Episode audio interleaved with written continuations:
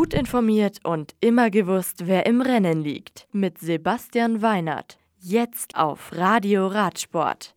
Entgegen allen Befürchtungen legte sich der starke Regen in der Nacht von Samstag auf Sonntag. Die Wolken beugten großer Hitze vor und ein frischer Wind blies den Fahrerinnen an der Startlinie ins Gesicht. Mount St. Anne, Kanada. Zum 27. Mal machte der Cross-Country-Zirkus im Skigebiet in der Nähe von Montreal Halt. Der Kurs ist bekannt als einer der schwierigsten auf dem Globus. Herausfordernde Anstiege mit bis zu 23 Prozent Steigung und technische Stein- und Wurzelabfahrten verlangen den Profis alles ab. Gegen den Uhrzeigersinn mussten die Damen die 4,2 Kilometer Runde mit ihren 217 Höhenmetern fünfmal, die Herren mussten sie siebenmal umrunden. Gleich vom Start weg rangelten die Damen um die beste Position, ehe es in den Wald ging. Und die Olympiasiegerin Jenny Risswetz ging bei ihrem Comeback gleich am ersten Anstieg zu Boden und musste deshalb das Feld von hinten aufrollen. Von der Spitze weg drückte die Lokalmatadorin Catherine Pendrell mächtig auf die Tube. Und Pauline Ferrand-Prévot folgte ihr ebenso wie Annie Last, Gunrita Dahle-Fleschja, Linda Indergant und Emily Betty. Das Rennen gestaltet sich gleich von Beginn an hektisch und schnell. Pendrell greift schon in der verkürzten Startrunde an und nur Prévost kann mit 15 Sekunden Abstand direkt folgen. Last mit weiteren 5 Sekunden dann Betty, Jana Bellamoina, Kalentjewa, Indergant, Dahle, Tauber und Sakelier füllen die Top 10.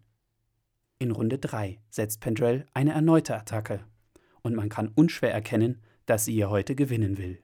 Doch dagegen hat auch Bellamoina was. Die spätere Siegerin und Weltcup-Gesamtführende schließt auf und übernimmt die Führung. Nun ist es ein Trio, das sich keine Sekunde schenkt. Und die fünf Runden vergehen wie im Flug.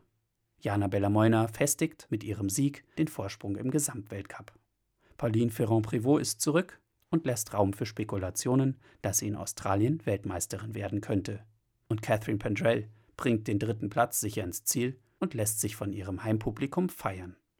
Die letzten beiden Podeststufen erklimmen die zweite Kanadierin Emily Betty und Irene Kalentjewa.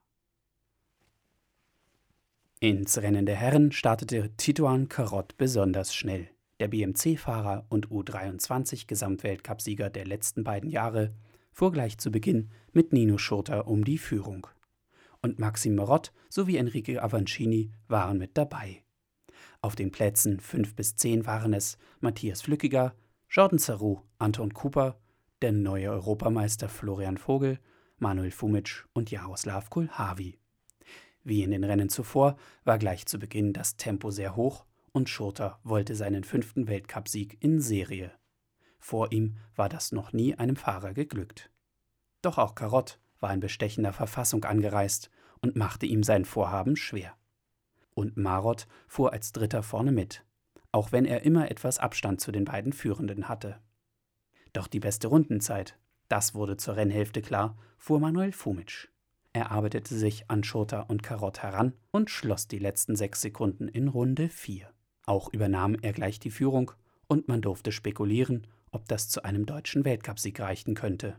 Seine Führung hielt er zwei Runden durch, bis Schurter angriff und die Fronten klarstellte.